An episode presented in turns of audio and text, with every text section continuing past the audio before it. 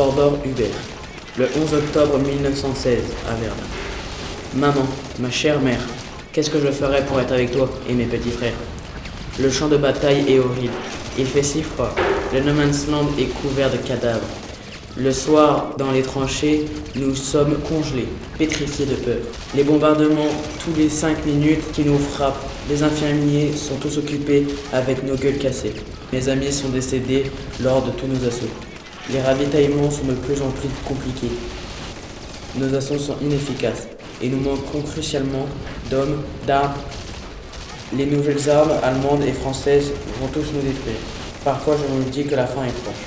Cette lettre est dédiée à ma famille que j'aime. Si je meurs, c'était pour une bonne cause.